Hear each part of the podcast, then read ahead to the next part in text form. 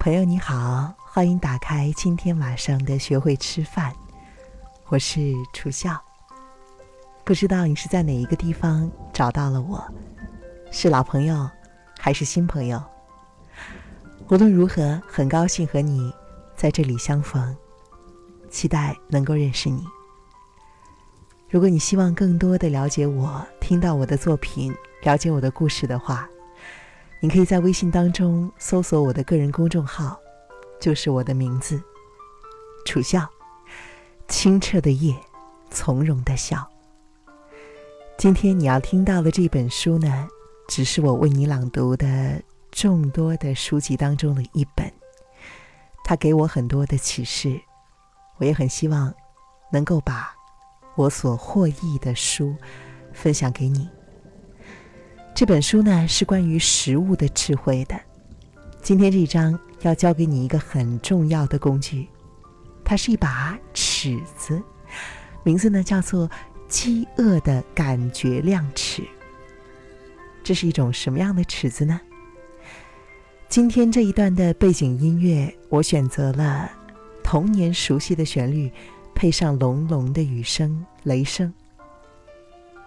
在周遭的喧嚣当中，愿你的心平静如水。好了，让我们开始吧。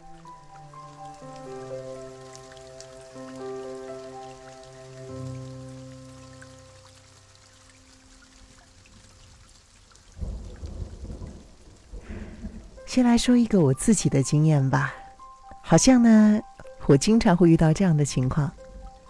不吃东西的时候呢，如果有别的事情要做，也感受不到饿。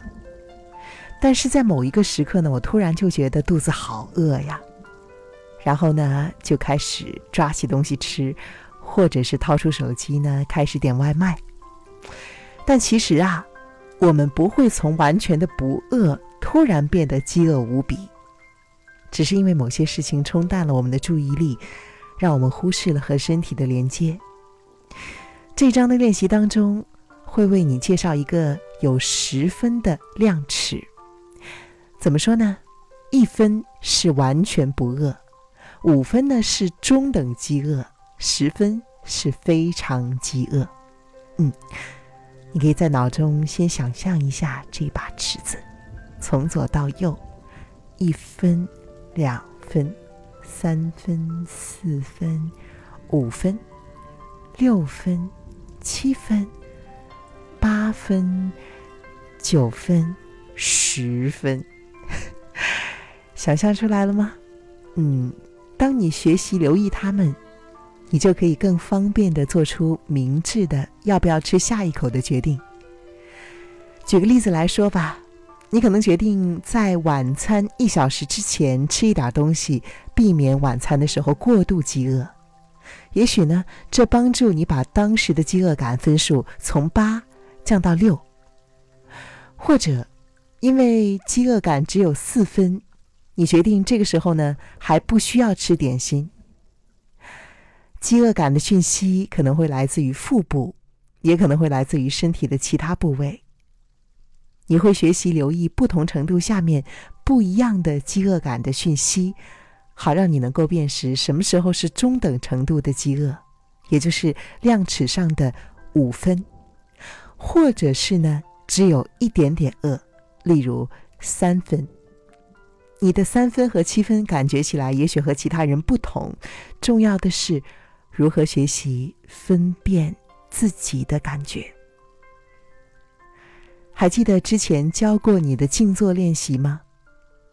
它可以帮助你培养维持正念的能力，让你能够更加的觉察到饥饿。迷你静坐可以把这种觉知带到当下，尤其是在用餐和吃点心之前。好了，接下来我想和你一起去做三个小的练习。这三个小练习呢，引导你去留意到自己的生理饥饿感。如果你平常比较没有办法留意到饥饿感的话，那么第二个练习就很重要。你可以在结束第一个练习之后立即进行尝试。当你对于饥饿感的讯息比较熟悉的时候，你可以尝试最后一个练习。准备好了吗？好，首先我们来开始第一个练习，感受饥饿的程度。在第一次练习的时候，请选择一个你比较容易感到饥饿的时段，比如说轻食几个小时之后，或者是在正餐之前。这一次的练习结束之后，可以在接下来的几天之内。重复完成三到五次的练习。记住，你要选择在自己可能会比较饥饿以及比较不会饿的时候练习，持续练习，一直到你有信心可以轻易快速的留意到饥饿的感受。不要因为没有办法确定这样的时刻而灰心。非常有经验的正念进食者。有的时候也会对这种感觉不太确定。好，听我的指令，我们来做。第一，运用迷你静坐呼吸觉知练习，向内专注，利用过去几个章节所学，根据呼吸吐纳，觉察到自己的内在世界。建议你在前面几次练习的时候，先闭上眼睛，这能够协助你更加容易留意到这些内在的经验。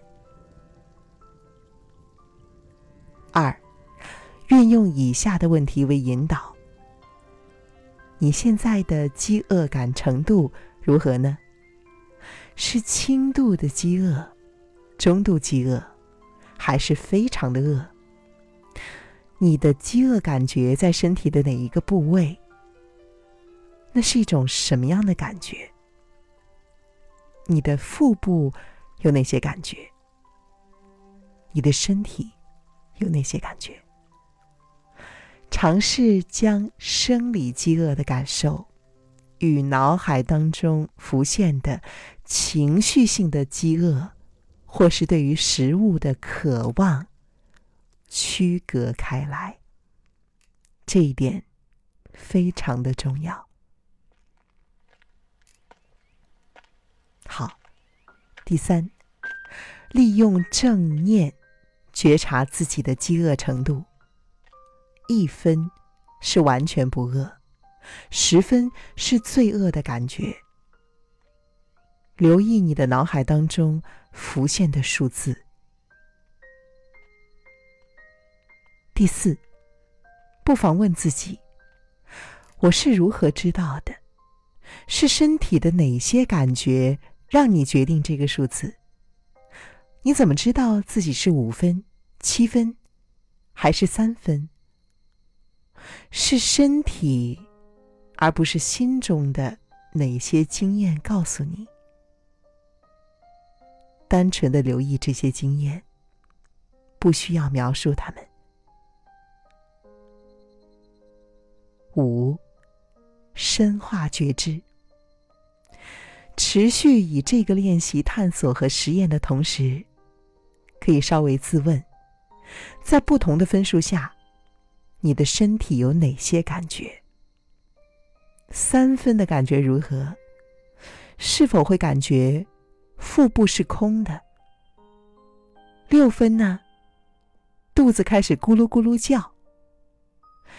八分呢，头昏昏的，肚子在叫。饥饿感受的确会起伏，但是，一旦消失之后再度出现的时候，感觉通常会更加强烈。第六，留意其他的诱发因子，例如想法、情绪。或是引起进食冲动，或是食物渴望的情境，然后也许回到自己身体的时候，你会发现其实并不是真正的生理饥饿。每个人的状况都不一样，这些练习会让你学习了解自己的习惯模式。最后，第七，尝试创造一个内在渴望的量尺。从一分到十分，食物渴望就是对于某种特定食物强烈的需求，渴望。渴望量尺上的八分，和生理饥饿感的八分有哪些不一样？你是怎么知道的？好了，接下来我们进行一个重要的反思。留意你的饥饿感，可以就像留意周遭的温度一样，那么快速。有人可能会觉得房间摄氏十九度太冷，另外一个人呢却觉得刚刚好。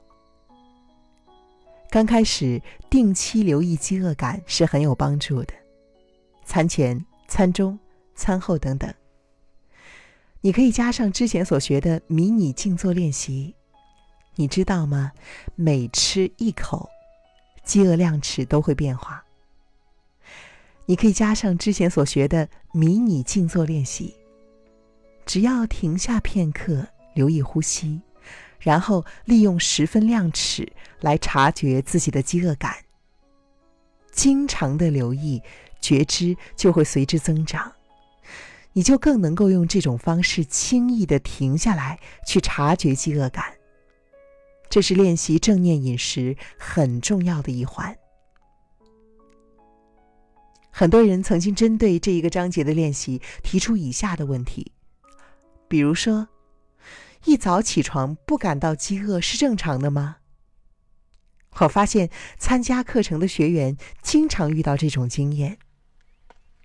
如果你也有类似的经验，可以回想你在前一天晚上是否吃了过多的食物。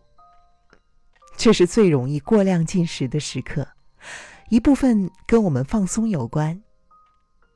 然而，这也可能会变成恶性循环：白天吃的太少，以至于晚上过度饥饿；夜间过量进食的影响会延续到早上，以致隔天的血糖仍然偏高。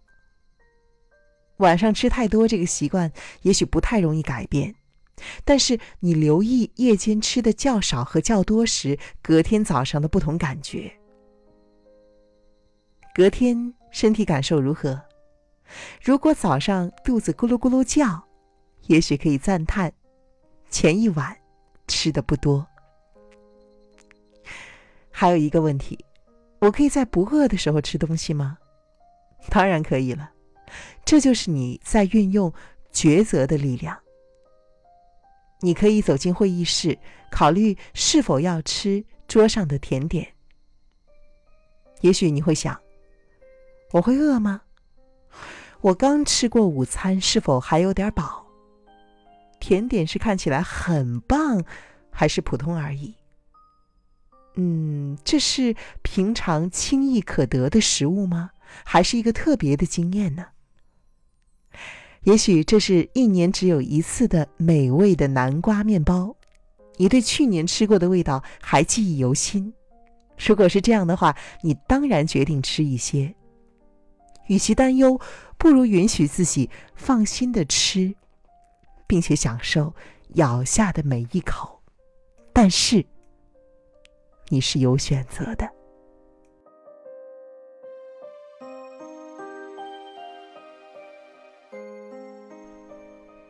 好了，今天我就为你读到这里。还有两个重要的练习呢，我放到下一期再和你分享吧。